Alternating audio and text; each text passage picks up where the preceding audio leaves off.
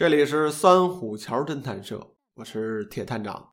这次呀，和大家聊聊美国的谍战小说家丹尼尔·席尔瓦的作品《暗杀大师》。提到谍战类的小说啊，在写故事之前，那一定先要挑一个强大的间谍组织作为后盾。这世界上呢，有四大间谍组织。第一个，美国中情局，简称 CIA，一般是有间谍出没的地方啊，都会有他们。第二呢，就是俄罗斯的克格勃，普京总统就曾经在那儿工作过。现在呢，叫做俄罗斯联邦安全局。这第三呢，就是英国的军情六处，也就是著名的零零七，詹姆斯邦德的发源地。最后一位啊，就是以色列的摩萨德。这个组织啊，少有人知，但是有震惊世界的猎杀黑九月的行动。当然啊，还有一些。民间组织也相当厉害，比如说北京朝阳区的群众，这几年呢也算是立功无数了。这些间谍组织啊，虽然保密工作做的都相当到位，但是依然会有一些故事呢流传出来。比如说中情局刺杀古巴领导人卡斯特罗的事情，据听说啊，实施的行动就有两百多次。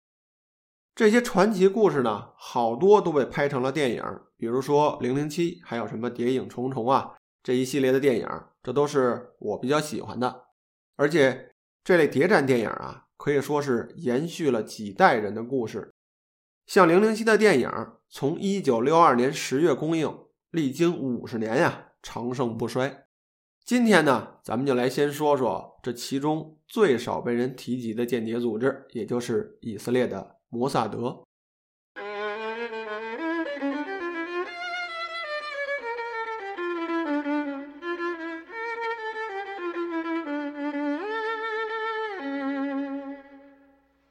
小说中描述了一位摩萨德的特工，潜行于各国之间，揭秘各庄的阴谋故事。这位间谍的名字啊，叫做加百利埃隆。这个名字极富宗教色彩。当然啊，间谍的名字。假的多，而且一般都会有好几本的护照。今天咱们讲的是谍战小说，但是它呀，并不像电影中演的那样特别在意什么枪战、搏击这类的打斗场面，它更加注重的是谍战手段和智力的较量。而且这位特工加百利埃隆被塑造成了一位非凡无比的隐秘战士。他呢，已经是人到中年，两鬓斑白，中等的身材。有着一双碧绿色的眼睛，兼职油画修复师和现任的英国乡间隐士。这身份呢，使加百利埃隆成了一位极具有个人魅力的黑暗骑士。而且从名字您也能听得出来，他来源于圣经，也就是炽天使的名字。这位天使的职责呀，就是担任整个天界的警戒工作。这名字呀，也是极具寓意的。先来说说作者。美国作家丹尼尔·席尔瓦，当代大师级的悬疑小说家。一九六零年出生于美国，曾经呢当过战地记者，是跑遍了中东地区。这一九九七年开始啊，才专注于写作。我是很喜欢这类有一定丰富的生活还有经历的作者，可以透过他们的故事啊，去看看那些我们接触较少或是相当危险的工作，他们遇到过什么，又会有什么新奇的想法呢？席尔瓦在记者生涯中啊，所锻炼出来的那种搜集信息和分析组织能力啊，以及他所结识的那些身份不能透露的朋友和研究者，帮助他呀，塑造出了一部细节相当丰富、生动的现代情报组织的悬疑剧。从这一点来说呀，这本书的叙事风格很像我们之前推荐的那部《龙纹身的女孩》那部小说呢，它的作者。史蒂格拉森也是一位记者，虽然这是一部谍战类的悬疑小说啊，但是它也算侦探小说的一个分支。谍战类的故事呢，不以单一的谋杀案作为故事的重点，它只是将谋杀呀作为一种手段来进行叙事。谍战故事还是一个好计谋作为重点的线索。所谓阴谋的味道越浓越让人喜欢。所以说，这类小说的解谜过程啊，大多数源于侦探小说的架构。早期的侦探小说啊，还被称为黑暗小说，这其中悬疑恐怖的氛围会占有很大的篇幅。《暗杀大师》是丹尼尔·席尔瓦的系列作品，从两千年到现在出了有十六本了，很多次都登上了《纽约时报》的畅销榜。这里多说一句啊，或许大家看书评介绍常提到《纽约时报》的榜单。它呢是一份在纽约出版的日报，在全世界发行，有相当高的影响力，严肃刊物的代表啊，长期以来拥有良好的公信力和权威性。针对出版物啊，他还在1896年10月10号正式创刊《纽约时报》星期六书评增刊。被他评论的书以及登上榜单的作品，都是极具影响力的作品。这里就给大家简单介绍一下《纽约时报》的情况。我还想起来啊，当时我买这本书的时候，这本书的腰封上写了这么一段有趣的宣传语，他是说美国前总统克林顿和希拉里除了都爱当总统之外，唯一的共同爱好可能就是看《暗杀大师》。那下面呢，我们就来听听这小说到底写的是什么。故事的时代背景啊，就发生在当下，在一个被称为“失窃之夏”的季节。欧洲呢发生了严重的艺术品连环失窃案，这一群肆意妄为的雅贼频繁地对欧洲博物馆中的珍贵名画下手，成绩斐然啊！在一片愁云惨雾之中，一幅几乎不为世人所知的伦勃朗的作品《年轻女人的画像》被窃贼从修复师的家中抢走了。犯罪现场呢有莫奈、提香、塞尚的著名画作都未遗失。而这幅从未面世的伦勃朗的画，为什么会被偷呢？委托修复画作的美术馆馆长伊斯特伍德，为了找回这幅画啊，他找到了退休的以色列特工加百利埃隆，使其重出江湖，为的就是找到这幅画作。这也不难看出，馆长与加百利的关系算是莫逆之交了。经过加百利的一番调查，他发现这不是一起寻常的艺术品盗窃案，这幅伦勃朗啊。还是个大麻烦。原来这幅画作的原主人啊，是一位叫做丽娜的犹太姑娘。她的父亲早年间购买了这幅画，但不幸的是啊，丽娜的父亲已经死于二战时期的集中营，只有丽娜活了下来。原来在二战前呀，丽娜的父亲出高价买下来这幅伦勃朗的作品，但没有多久，这二战就爆发了，他们一家人啊。躲进了朋友家的阁楼，长久憋闷的生活促使丽娜有这么一天就偷偷的跑出了阁楼，去外面透透气。但没想到的是啊，这一幕却被周围的邻居给看到了。后来这位邻居呢，就将此事报告给了纳粹党卫队。这纳粹党卫队的军官有一个叫沃斯的，他抓到了丽娜一家人，但是他对丽娜的父亲说道：“我知道你手上有一幅伦勃朗的名作。”我以一百荷兰盾的价格买下它，并且保证你女儿的命，你觉得如何？当然啊，这就是明摆着的敲诈。父亲呢，也只好照做了。后来丽娜活了下来，还保存着当时交易的一张收据。为此啊，加百利去了阿根廷，他找到了纳粹军官沃斯的儿子，由此得知啊，这沃斯所有的财产和那幅画都存在了瑞士的私人银行里面。沃斯在战后啊。曾让自己的妻子去瑞士取回所有的财产，但是没想到的是，这家私人银行却翻脸不认人，说这沃斯啊根本就没在这里存过任何东西，因此沃斯的财产和那幅画就此消失了。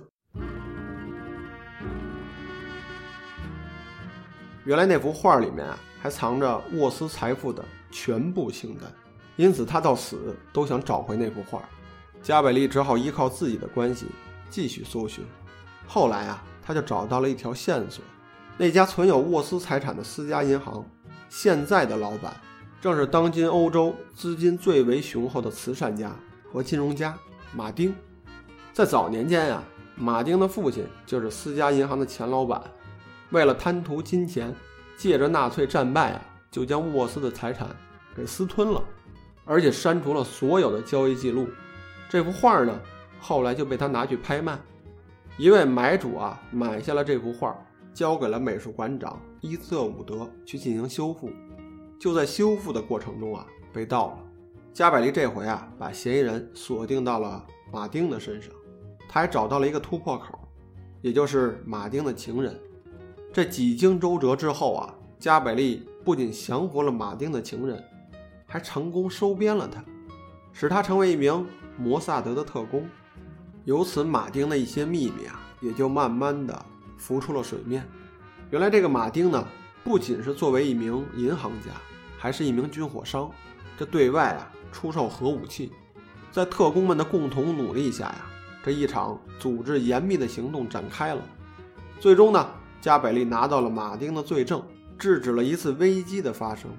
本来是一起油画失窃案，没想到却引出了一场世界危机。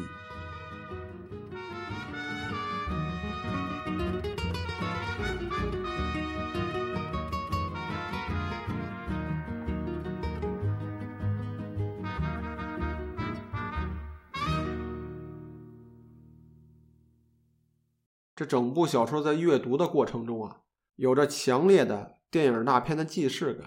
这应该得益于快速的情节推进和紧张的场景转换。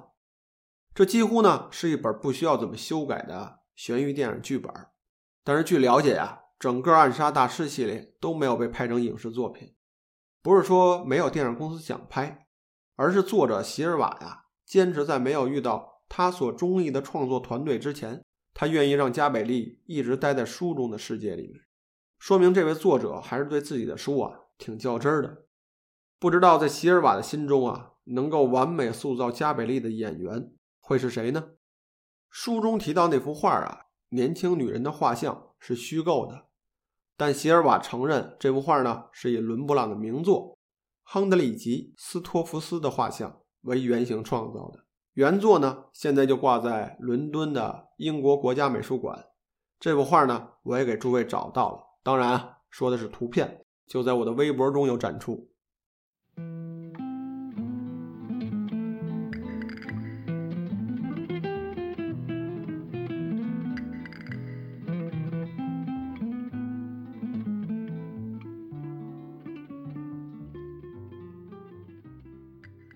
又到了《铁探长笔记》的内容了。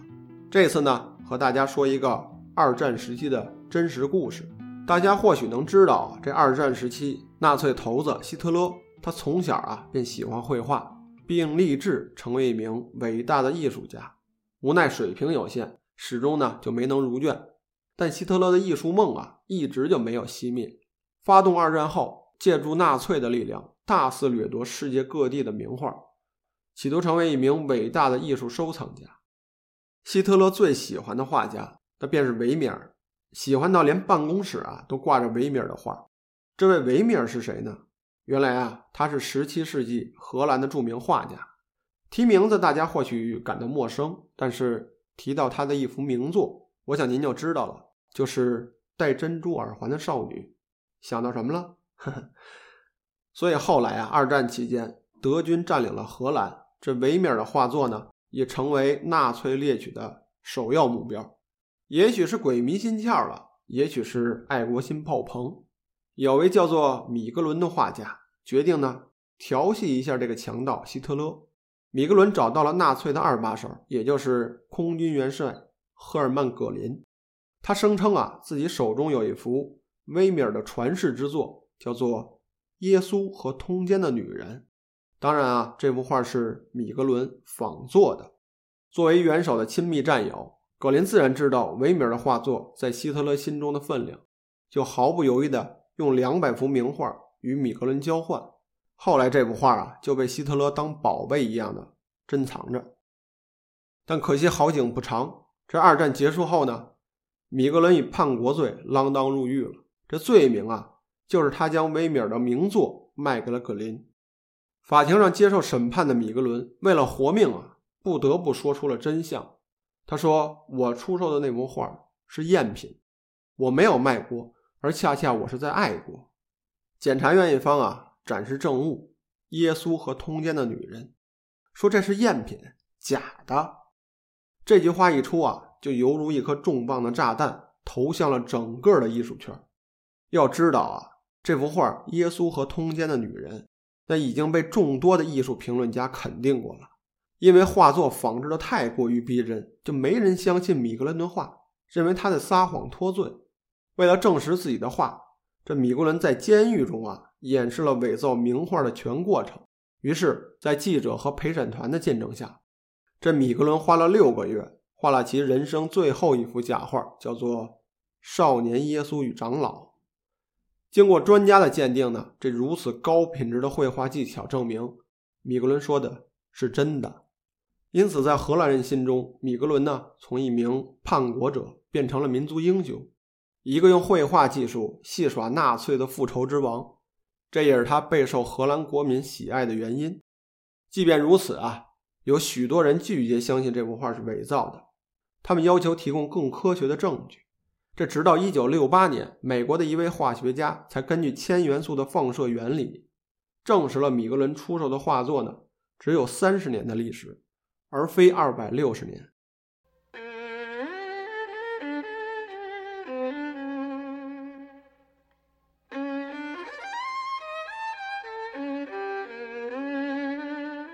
今天的故事啊，我们就讲完了。下一期呢，我们来聊一聊二十世纪美国经典小说《漫长的告别》，它是美国著名作家雷蒙德·钱德勒的一部长篇小说，也是他最富成就的一部作品。它和我们以往说的侦探小说不太一样，它不简单是依靠一起谋杀案去创造一个游戏。全书呢，自始至终都笼罩在悲伤和压抑的气氛中，具有强烈的悲剧意味。所以把它当做一部文学作品去读，你会有不一样的体验。